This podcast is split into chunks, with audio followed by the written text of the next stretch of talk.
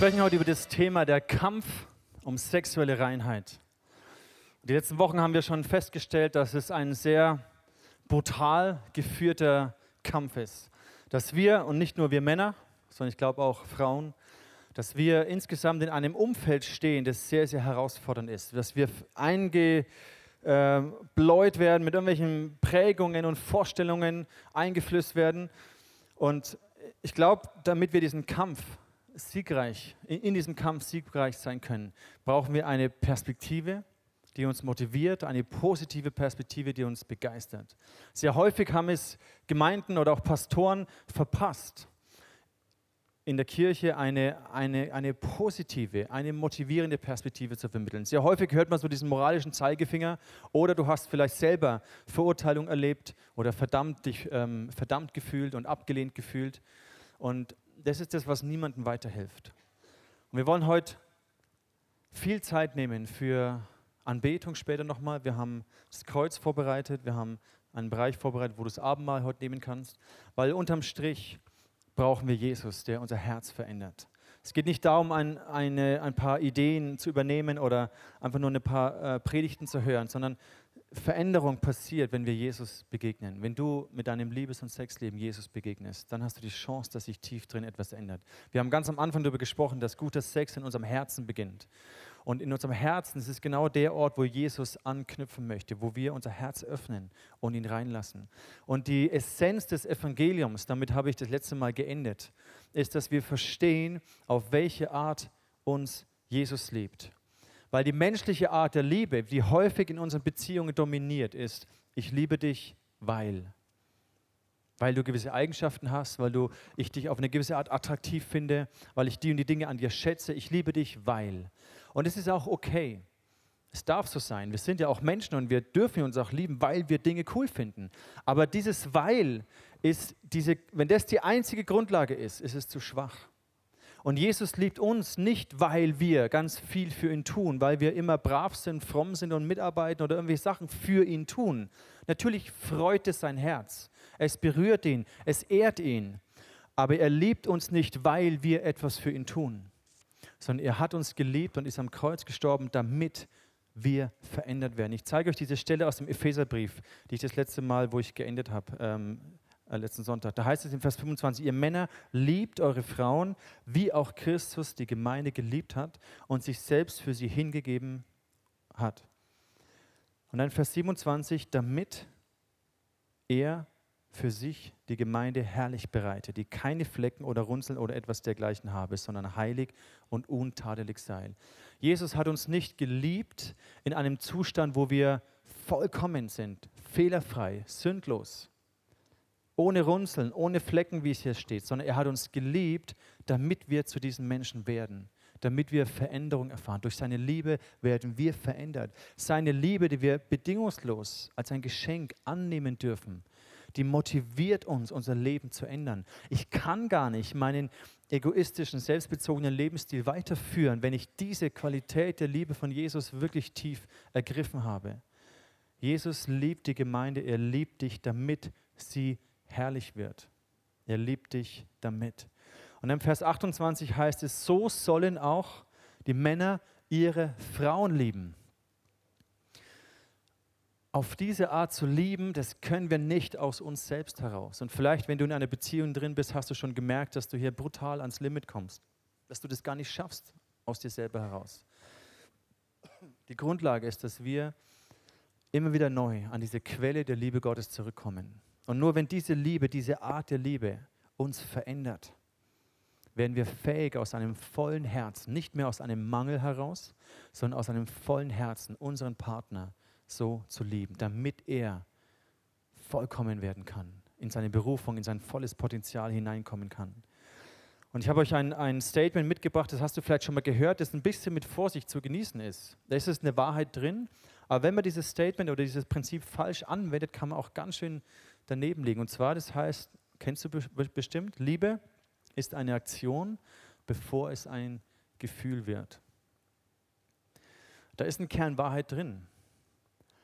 Jesus ist nicht ans Kreuz gegangen, weil er sich danach gefühlt hat, sondern er hat den vollen Preis bezahlt. Er hat die Schmerzen als Mensch ertragen. Aber er hat immer dieses größere Bild dahinter gesehen. Die Liebe hat ihn dazu motiviert und die Kraft gegeben. Und das kann man so verstehen, Liebe ist eine Aktion, bevor es ein Gefühl wird. Da, wo unsere Liebe allein durch die Gefühle definiert wird, ist unsere Liebe sehr bald am Ende.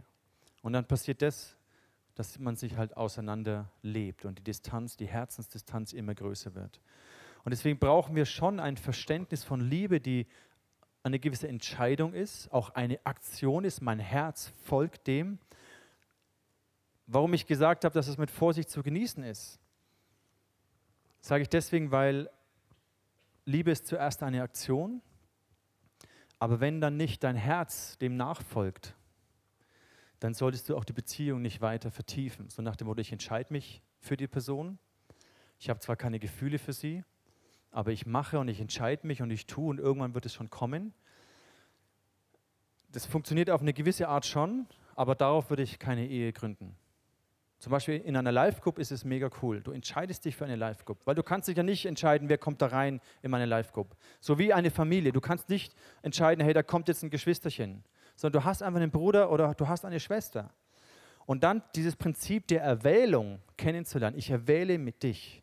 Ich sage Ja zu dir. Ich entscheide mich für dich. Das ist für eine Familie, für eine Gemeinde, für eine Live-Group sehr, sehr wichtig. Auch für eine Ehe sehr, sehr wichtig.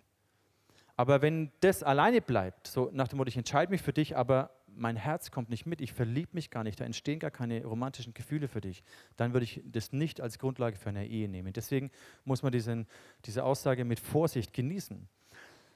Aber Jesus hat auf diese Art Beziehung gegründet. Er hat seinen Jungs gesagt im Johannes 15, ihr seid meine Freunde, ich habe euch alles anvertraut. Im Vers 16, nicht ihr habt mich erwählt, sondern ich habe euch erwählt und euch dazu bestimmt, dass ihr euch den Weg macht und Frucht bringt. Frucht, die bleibt. Diese Erwählung ist ein wichtiger Faktor, diese göttliche Art der Liebe, dieses Ich liebe dich damit, das zu ergreifen. Und es beginnt, dass du verstehst, Jesus hat zu dir Ja gesagt, so wie du bist. So wie dein Liebes- und Sexleben heute ausschaut, hat Jesus zu dir Ja gesagt. Er kommt nicht mit dem moralischen Zeigefinger und richtet über dich, sondern er nimmt dich an, er hat dich erwählt, er möchte mit dir leben, er möchte dir seine Liebe zeigen. Wir haben viel über Herzensnähe gesprochen in den letzten Wochen. Und wir haben gelernt, dass Herzensnähe eine ganz wichtige Grundlage für eine erfüllte Sexualität ist. Und hier ist aber auch gleichzeitig die Challenge. Weil je näher ich den Menschen komme, je mehr ich mein Herz für ihn öffne, desto mehr habe ich auch das Risiko, dass ich verletzt und enttäuscht werde. es gibt ein einfaches Prinzip, das hast du wahrscheinlich auch schon mal öfters gehört. Verletzte Menschen verletzen Menschen. Und weil wir alle Menschen sind, passiert uns das immer wieder. Und das ist der Punkt, wenn wir da nicht lernen, damit umzugehen, wenn wir nicht lernen, wenn wir nicht wissen, wohin wir mit dieser Verletzung gehen, die Folge ist, dass unser Herz immer härter wird und immer weniger wir wirklich unser Herz öffnen und Herzensnähe zulassen. Ich möchte euch mit hineinnehmen in ein Bild und ich hoffe, dass es dich heute Morgen inspiriert und ermutigt und zu Jesus hinführt. Und zwar, es gibt eine japanische Kunst, die heißt Kintsukuroi.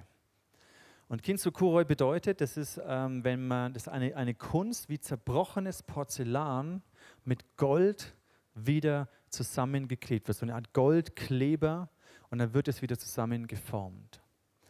Und das habe ich in der Vorbereitung, in der Ausarbeitung für das Buch, bin ich da drauf gestoßen. Ich fand es hoch faszinierend. Ich habe mir gedacht, wow, dieses Gefäß hinterher, obwohl es zerbrochen war, ist es wertvoller und schöner als vorher. Und das ist die Art und Weise, wie Jesus mit unseren Herzen arbeitet. Das ist das, was ich erlebt habe. Ich habe auch Zerbruch erlebt, habe auch Fehler gemacht in dem Bereich. Aber ich durfte durch die Gnade Gottes erleben, dass Gott mich wiederhergestellt hat. Und heute muss ich sagen, auch heute meine Ehe ist nicht perfekt. Auch ich, wir als Ehepaar, wir sind auch nur Menschen, genauso wie du und ich. Aber wir haben einen Gott, wir haben Jesus, wir haben eine Hoffnung. Und wir erleben, dass er immer wieder unser Herzen verbindet, uns immer wieder heilt und verändert. Das ist die Riesenchance, die wir mit Jesus haben. Und dieses Bild, Kintsukuroi oder Kintsugi, je nachdem, wie man es ausspricht, ähm, mein Japanisch ist ein bisschen eingerostet in den letzten Wochen, ähm, ist es ein, ein faszinierendes Bild, wie Jesus mit unseren Herzen arbeiten möchte. Er lehnt dich nicht ab. Und uns gibt es die Möglichkeit, mit unserer Zerbrochenheit, mit unseren Fehlern, mit unserem Versagen, mit unserer Not, mit unserem Schmerz zu Jesus zu kommen. Weil er ist letztendlich unser Töpfer. Er hat uns geformt. Er hat uns geschaffen. Und er kann uns auch wieder zusammenfügen. Und wenn wir so mit Jesus durch egal welche Situationen im Bereich unseres Liebes- und Sexlebens durchgehen, dann glaube ich, dass wir schöner und wertvoller werden. Und es ist ein Teil unserer Geschichte. Meine Geschichte gehört zu mir, ist ein Teil meiner Persönlichkeit. Aber ich bin versöhnt damit. Ich habe keine Bitterkeit mehr, ich habe keinen Schmerz mehr, ich habe keine Verletzungen mehr. Es gehört zu mir. Ich habe es nicht irgendwie abgespalten, aber ich bin versöhnt damit, ich bin geheilt damit. Und ich glaube, Gott möchte dir das auch schenken. Mit diesem Bild werden wir später dann auch in diese Worship- und Gebetszeit hineingehen. Wir haben uns angeschaut, wie wir Herzensnähe kultivieren können. Da möchte ich noch mal ein bisschen reinzoomen wie wir Herzensnähe kultivieren können. Es ist so wichtig, dass wir, wenn du in einer Beziehung bist, dass du das lernst, weil von alleine passiert es nicht. Du musst aktiv investieren. Auch ich, ich muss mir das immer wieder bewusst machen, dass ich investieren muss. Es passiert nicht von alleine. Und ein paar Gedanken. Es gibt ja im Bereich Kommunikation, es ist ein Schlüssel, also ich greife jetzt nur dieses eine raus. Ein Schlüssel ist natürlich Herzenskommunikation dass du lernst, über, über dein Innerstes zu reden. Und da gibt es klassischerweise so sechs Kommunikationsebenen. Ich fliege nur so kurz drüber, kennst du wahrscheinlich oder hoffentlich. Es gibt Smalltalk, Fakten, dann spricht man über Meinungen, da wird es dann schon manchmal schwieriger. Dann über Gefühle, da wird es sehr häufig noch schwieriger. Und über innere Wünsche und Bedürfnisse beziehungsweise tiefe innere Überzeugungen. Wenn du das in deiner Beziehung lernst und kultivierst, dann garantiere ich dir, wirst du Herzensnähe haben. Und wenn ihr lernt, mit Meinungsverschiedenheiten, mit verletzten Gefühlen etc. umzugehen, dann kreiert es eine ganz starke Herzensnähe. Für alle Ehepaare möchte ich eine kurze Klammer machen. Faszinierend. Und zwar, diese sechs Kommunikationsebenen kannst du auch auf sechs Kommunikationsebenen projizieren. Überleg dir mal, was das bedeutet, wenn du mit deinem Partner redest, so ein bisschen Smalltalk, eure Sex-Smalltalk-Kultur was es bedeutet, mal über Fakten in eurem Sexleben zu sprechen, mal über Meinungen zu sprechen. Ja, wie finde ich denn das, wie wir unser Sexleben leben? Was denke ich denn darüber? Und dann aber auch, welche Gefühle löst es in mir aus? Fühle ich mich da gewertschätzt, geliebt, umworben? Fühle ich mich benutzt? Fühle ich mich abgelehnt? Fühle ich mich dreckig? Fühle ich mich was auch immer? Also es sind tiefe Dinge. Wenn du lernst, mit deinem Ehepartner über das zu reden, ist eine immense Herzenstiefe, die dadurch entstehen kann. Auch über tiefe Wünsche und Bedürfnisse oder Überzeugungen. Das nur als kleiner Schmankerl am Rande. Im Bereich der Gefühle, darauf möchte ich nochmal eingehen, weil es ist häufig der sensibelste Bereich in Beziehungen, das, wo wir auch verletzt werden oder wo wir nicht damit umgehen können und was häufig auch dazu führt, dass man sich vielleicht zurück zieht und sein Herz verhärtet. Es gibt vier oder fünf so klassische Grundgefühle. Und wenn es dir schwerfällt, dich und deine Gefühle zu reflektieren, kannst du mal darüber nachdenken oder das als eine Anleitung nehmen, dich zu reflektieren und deine Gefühlswelt. Interessant ist, vier von diesen Grundgefühlen hören sich eigentlich relativ negativ an, sind aber genauso positiv oder können genauso positiv und wichtig sein, sind genauso wichtig wie auch das fünfte, nämlich die Freude. Da haben wir Angst, da haben wir Ärger, da haben wir Trauer, haben wir Scham und da haben wir Freude. Alle fünf Arten von Gefühlen sind wichtig, gehören zu uns als Persönlichkeit und wir dürfen lernen oder sollen sogar lernen, diese Gefühle im richtigen Kontext auch zu erleben. Das macht uns zu Menschen, das macht uns menschlich. Wir sind keine Maschinen, wir sind keine Geistwesen, die nur noch irgendwo rumschwirren, sondern wir sind Menschen. Gott hat uns so gemacht. Und diese Gefühlsebene zu, zu wahrzunehmen und, und zu reflektieren und darüber reden zu können, kreiert eine immense Herznähe. Angst. Angst ist wichtig im richtigen Kontext. Ne, klassisches Beispiel, Löwe steht vor dir, du hast Angst, du rennst weg, Adrenalin äh, kickt durch deinen Körper, du springst von der Klippe, was auch immer. Angst ist wichtig im richtigen Kontext. Angst ist auch ein Schutzfaktor. Es schützt, es kann deine Ehe schützen, weil du weißt, hey Scheiße, wenn ich diese Flirtbeziehung in der Arbeit weiterführe, habe ich Angst, dass es meine Ehe crasht. Es ist ein Schutzmechanismus, die Alarmsignale leuchten und du merkst, hey, ob, hier muss ich eine Grenze ziehen. Oder die Angst davor, in diesem Bewusstsein, hey, Pornografie zerstört meine Intimität. Und ich habe einen Respekt, das ist vielleicht ein bisschen ein falsches Wort, aber ich habe Angst davor, ein, ein, ein Warnsignal, um meine Ehe und meine Intimität zu schützen. In diesem Kontext ist Angst sehr wichtig. Wenn ich aber natürlich Angst habe zu versagen, Angst nicht zu genügen, Angst nicht angenommen zu sein, Angst nicht sexy oder, oder romantisch zu sein, dann lähmt es mich. Also im richtigen Kontext ist diese Angst wichtig, aber im falschen Kontext brauchen wir Veränderung, Heilung, müssen lernen, damit umzugehen. Genauso wie Ärger. Ärger in einem richtigen Kontext ist, ist sehr, sehr wertvoll, weil es löst, es gibt dir eine Kraft, ähm, für etwas aufzustehen. Wenn du ärgerlich bist auf Ungerechtigkeit, man sieht es bei den Kindern immer, wenn die sich ungerecht behandelt fühlen, dann können die richtig ärgerlich werden.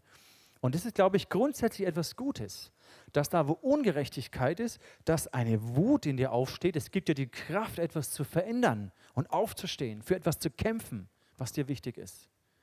Aber im schlechten Kontext ist Ärger, kann es dich eben kontrollieren und destruktive Auswirkungen haben. Und auch Trauer Trauer ist auch etwas sehr Wichtiges. Trauer zeigt dir, was dir wirklich wichtig ist. Wenn du jetzt im Kontext einer Ehe oder einer Beziehung traurig darüber bist, dass ihr vielleicht dieses frühere Knistern oder Romantische verloren habt, dass ihr euch eben ein bisschen wie auseinandergelebt habt, du bist traurig darüber, dann zeigt es, dass es dir eigentlich wertvoll ist. Weil wenn es dir wurscht wäre, wirst du auch keine Trauer darüber empfinden, über etwas, was du verloren hast. Wenn es dir nichts bedeutet, bist du auch nicht traurig, dass du es verloren hast. Aber wenn du traurig bist über etwas, merkst du, wow, das ist mir eigentlich mega wichtig. Und es aktiviert etwas in dir, dich damit nicht äh, abzugeben, nicht passiv zu sein, sondern auch dafür einzustehen und das wiederzugewinnen. Also Trauer ist in dem Bereich auch sehr, sehr gesund. Wenn du allerdings in deiner Vergangenheit festhängst, und nur noch trauerst und nicht das Hier und Jetzt annimmst und sagst, okay Gott, in der Vergangenheit war es so, aber jetzt stehe ich mit dir an diesem Punkt und jetzt gehen wir vorwärts, dann kann es natürlich destruktiv sein. Scham ist auch wichtig. Gott gibt uns ein gesundes Schamgefühl mit, weil dieses Schamgefühl schützt unsere Intimität. Wo wir kein Schamgefühl mehr haben, da passiert sexuell alles Mögliche, wenn jegliches Schamgefühl verloren geht. Und heutzutage leben wir in einer Zeit, wo durch die ganze Pornografieflut dieses Schamgefühl komplett verloren geht. Aber Scham ist wichtig auf eine gewisse Art, weil es schützt deinen intimen Rahmen, deine Intimsphäre. Ein gesundes Schambewusstsein ist wichtig. Wenn du allerdings dich schämst für deine Vergangenheit oder dich schämst für Fehler oder für Gewohnheiten, die du hast, wenn du dich schämst vielleicht für deinen Körper, dich nicht so annehmen kannst oder deinem Partner dich nicht so schenken möchtest, dann ist es natürlich destruktiv. Und an diese Punkte möchte Gott dran. Auch Freude, um das abzuschließen, Freude kann etwas im richtigen Kontext mega wertvolles sein. Du bist freudig über das, was du hast. Du bist dankbar, du freust dich mit deinem Partner. Aber Freude im falschen Kontext kann auch eine Möglichkeit sein, wenn du aus einer intensiven Situation, es gibt dann so die Leute, die immer, wenn es so ein bisschen angespannt ist, diese Spannung nicht aushalten können, dann machen sie irgendeinen Joke, einen Witz, eine Ironie, etwas äh, so ein bisschen, um, um sich aus dieser Situation herauszulösen. Ne? Und dann ist manchmal Freude, pseudomäßige Freude, komplett unangebracht. Aber Freude kann mega schön sein, aber auch im falschen Kontext nicht passend sein. Der Grund, warum ich darüber spreche, ist, weil ich glaube, dass Gott in dieser Gebetszeit, in die wir jetzt gleich reingehen wollen, da ansetzen möchte. Im Bereich unseres Herzens. Guter Sex, gesunde Beziehungen entstehen in unserem Herzen. Und Gott möchte genau hier anknüpfen. Was ist deine Geschichte? Jeder von uns hat eine Geschichte. Auch wenn du Single bist, dann hast du auch eine Geschichte. Dann hast du auch Wünsche und Bedürfnisse und Sehnsüchte. Und vielleicht bist du mit Gott in einem Ringen darüber. Jeder von uns hat eine Geschichte. Vielleicht bist du sehr, sehr dankbar. Vielleicht trägst du aber auch einen Rucksack voller Erfahrungen mit, die dich geprägt haben, die schmerzhaft waren, die anstrengend waren. Die eine Frage ist, was ist deine Geschichte? Die andere Frage ist aber auch, was wird deine Geschichte sein? Was möchtest du verändern? Was möchtest du deinem vielleicht zukünftigen Partner mal schenken können als Person? Was ist die Geschichte, die du, die du deinen Kindern erzählen möchtest? Durch die Begegnung mit Jesus haben wir die Möglichkeit, dass unsere Geschichte sich verändert. Wir haben die Möglichkeit, frei zu werden aus Dingen der Vergangenheit, die uns festhalten. Erfahrungen, Erinnerungen, Gedanken, Verletzungen. Durch Jesus können wir frei werden. Das ist das unglaubliche Privileg. Was wird mal deine Geschichte sein im Bereich deiner Ängste, deiner Trauer, deines Wutes, deiner Scham, deiner inneren Überzeugungen? Ich möchte schließen mit einer Geschichte mit einer Frau, die auch viel Zerbruch erlebt hat, die Jesus begegnet ist. Und laut dem Gesetz der damaligen Zeit, was für uns heute schwer nachzuvollziehen ist, aber laut dem Gesetz der damaligen Zeit hätte sie den Tod verdient. Auf Ehebruch stand Tod. Und diese Frau wurde beim Ehebruch auf frischer Tat ertappt. Natürlich wissen wir, was das bedeutet. Wie entblößend und wie demütigend das ist. Und dann ist das Gesetz. Und laut dem Gesetz hätte sie gesteinigt werden müssen, was, wie gesagt, für unsere Vorstellung komplett komisch ist. Aber entscheidend ist die Art und Weise, wie Jesus dieser Frau begegnet. Und das schauen wir uns in dem Clip an. Du und ich, wir sind wie diese Frau, jeder von uns. Niemand von uns kann durch seine Taten und Werke vor Gott gerecht sein. Und wir alle hätten aus Gottes Standard, aus Gottes Maßstab den Tod verdient, weil wir Menschen sind, die Fehler machen. Und das Schöne ist, dass Jesus uns nicht verdammt. Er fragt die Frau im Johannesevangelium Kapitel 7, wer von euch, also er sagt es zu den Pharisäern, wer von euch ohne Sünde ist, der soll den ersten Stein werfen. Und ihr habt es gesehen und diese Szene ist hervorragend gespielt. Sie, sie, sie können nicht. Wer von euch ohne Sünde ist, der werfe den ersten Stein. Vielleicht hast du dich manchmal in der Kirche so gefühlt, dass da irgendwelche religiösen Typen sind, die dich verurteilen, die dich ablehnen, die dich anklagen. Deswegen hast du dich vielleicht von Gott entfernt. Hast du Gott den Rücken zugewandt? Hast du der Kirche den Rücken zugewandt? Heute hast du die Möglichkeit, Jesus ganz neu zu begegnen und zu realisieren, das, was du vielleicht erlebt hast an Ablehnung oder an Schmerz, an Verurteilung, das war nicht Jesus, das waren Menschen, religiöse Menschen, aber es war nicht Jesus. Weil Jesus fragt sie dann, hey, ist niemand da, der dich verurteilt? Und sie sagt, nein, Herr, keiner.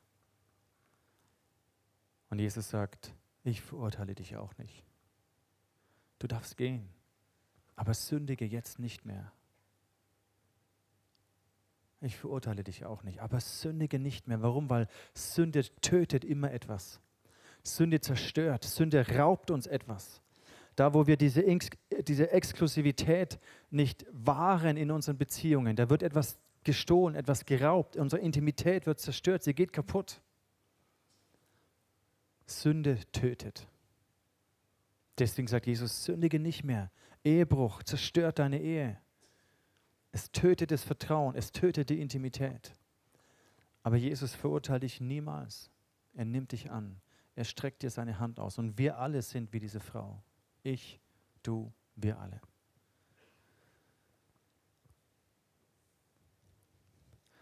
Was wird deine Geschichte sein? Im Johannesevangelium Kapitel 1, da heißt es, wenn wir aber im Licht wandeln, wie er im Licht ist, dann haben wir Gemeinschaft untereinander. Und das Blut Jesus, seines Sohnes, macht uns rein von aller Sünde. Jesus vergibt uns, damit dieses schleichende Gift, Sünde ist wie ein schleichendes Gift, ist wie so eine Dialyse. Das Blut von Jesus ist wie eine Dialyse, wo das rausgeschwemmt wird aus deiner Seele, aus deinem, aus deinem Wesen. Es reinigt uns von dieser Sünde. Wenn wir sagen, wir haben keine Sünde, so betrügen wir uns selbst und die Wahrheit ist nicht in uns. Keiner muss sich etwas vormachen. Keiner ist besser als der andere. Nur weil ich hier vorne stehe, bin ich überhaupt nicht besser als irgendjemand von euch. Nur weil ich ein Buch schreibe über Sex und über Ehe, heißt nicht, dass meine Ehe perfekt ist. Aber wenn wir unsere Sünden bekennen, dann ist er treu und gerecht dass er uns die Sünden vergibt und uns reinigt von aller Ungerechtigkeit. Ungerechtigkeit, die Menschen dir angetan haben, Ungerechtigkeit, die du anderen Menschen angetan hast, Ungerechtigkeit, die du dir selber angetan hast. Das Blut von Jesus reinigt uns. Dein nächster Schritt kann heute Folgendes sein. Du kannst zum Kreuz gehen. Wir haben hier rechts haben wir zwei Schüsseln. Kannst du mir mal eine geben? So eine Schale, so eine Scherbe. Ja. Danke. Wir haben ja lauter solche zerbrochenen Scherben. Und diese zerbrochenen Scherben stehen für Dinge, für Ungerechtigkeit, die Menschen dir angetan haben, Ungerechtigkeit, die du anderen Menschen angetan hast, Ungerechtigkeit, die du dir selber angetan hast. Und was du machen kannst, dein nächster Schritt heute Morgen kann sein, du gehst hier vor, du nimmst dir so eine Scherbe, du nimmst dir einen Stift, der da in diesem Glas steht, und du schreibst es drauf, diese Ungerechtigkeit, diese Sünde. Du schreibst es hier drauf. Und was du machen kannst, ich möchte dich ermutigen, geh zum Kreuz und leg es am Kreuz ab. Lass es los. Vergib den Menschen, die dir Ungerechtigkeit angetan haben. Vergib dir selber. Lass es los am Kreuz. Und dann geh hier vorbei zum Abendmahl. Und dann ist es Blut von Jesus, Wein und Saft. Und der Leib von Jesus das Brot. Unsere Live-Begleiter sind hier, um für dich zu beten. Sie werden dir das Abendmahl austeilen, dich segnen. Und ich glaube, dieser Moment ist wirklich der Höhepunkt dieser Serie. Weil letztendlich geht es nicht darum, was ich sage, sondern um deine Begegnung mit Jesus. Weil ich kann dein Herz und mein Herz nicht verändern. Das kann nur Jesus. Wir wollen jetzt diesen Raum kreieren, Vielleicht bist du das nicht so gewohnt, aufzustehen, vorzukommen. Ich sage dir eins, du musst dich heute nicht schämen, egal für was. Wenn du aus Scham nicht zum Kreuz gehst, ist es eine falsche Art von Scham. Wenn du aus Furcht, aus Angst, jemand könnte dich sehen oder könnte irgendwas über dich denken, nicht zum Kreuz gehst, ist es eine falsche Angst. Es ist nur ein Moment zwischen dir und Jesus. Hab den Mut. Geh vor. Schreib es drauf. Es wird niemand lesen. Bring es zum Kreuz. Wenn du möchtest, dass wir spezifisch für dich beten, dann kannst du auch eines dieser Gebetskarten ausfüllen. Dann kannst du etwas draufschreiben, vielleicht eine Situation, mit der du gerade echt zu kämpfen hast. Wenn du möchtest, kannst du deinen Namen draufschreiben. Du musst aber auch nicht. Wenn es anonym bleiben soll, dann schreib deinen Namen nicht drauf. Alle Zettel, die hier zum Kreuz auch hingebracht werden, auch dafür werden wir beten. Was wäre, wenn du, wenn sich heute in deiner Lebensbiografie etwas verändert? Was wäre, wenn du heute einen ersten Schritt gehst, wenn dieser Weg zum Kreuz erste Schritte sind, in deinem Liebes- und Sexleben etwas zu verändern, egal ob du Single bist oder verheiratet bist? Was wäre, wenn du diese Wahrheit, diese Annahme Gottes so tief erfährst, dass es dein Herz heilt? Was wäre, wenn du das Blut von Jesus wirklich erlebst heute Morgen als etwas Reinigendes, Heiligendes, wie eine Dialyse, die das einfach rausspült aus deinem Innersten. Vielleicht ist es auch nicht nur ein Moment jetzt, der ausreicht. Vielleicht wirst du immer wieder, brauchst du immer wieder solche Momente in der Gegenwart Gottes. Aber dann ist es heute vielleicht ein erster Moment. Ein erster Schritt in diesem Weg, dass dein Herz heil wird. Ich lade dich ein, mit mir zu beten. Einfach in so eine Zeit der Stille und der Ruhe hineinzukommen. Die Band wird einfach jetzt Musik spielen im Hintergrund. Wir fokussieren uns auch dann oder ja, dieses, diese Kunst, diese Heil, diese Reparierkunst, diese japanische, das soll dich vielleicht auch inspirieren für deine Schritte mit Jesus. Lass uns beten. Jesus, ich danke dir, dass wir zu dir kommen dürfen, wie wir sind. Mit unseren Scherben, mit der Ungerechtigkeit, mit den Dingen, die wir falsch gemacht haben, mit den Dingen, die andere Menschen an uns falsch gemacht haben. Jesus, wir brauchen dich als Retter. Wir brauchen dich als Arzt, als Heiler, als Erlöser. Wir brauchen dein Blut, das es uns reinigt von aller Sünde, von aller Ungerechtigkeit. Dein Blut ist mächtig heute Morgen. Dein Blut ist mächtig. Dein Name ist mächtig, Jesus. In deinem Namen ist Heilung. In deinem Namen ist Befreiung. In deinem Namen ist Wiederherstellung. In deinem Namen ist Hoffnung. Ich segne dich heute Morgen, wenn du hoffnungslos geworden bist, Vielleicht du den, weil du den Partner deines Lebens noch nicht gefunden hast oder weil du von einer gescheiterten Beziehung in die nächste stürzt. Vielleicht weil deine Ehe so festgefahren ist und eure Herzen so weit voneinander distanziert sind. Ich segne dich mit neuer Hoffnung in Jesus.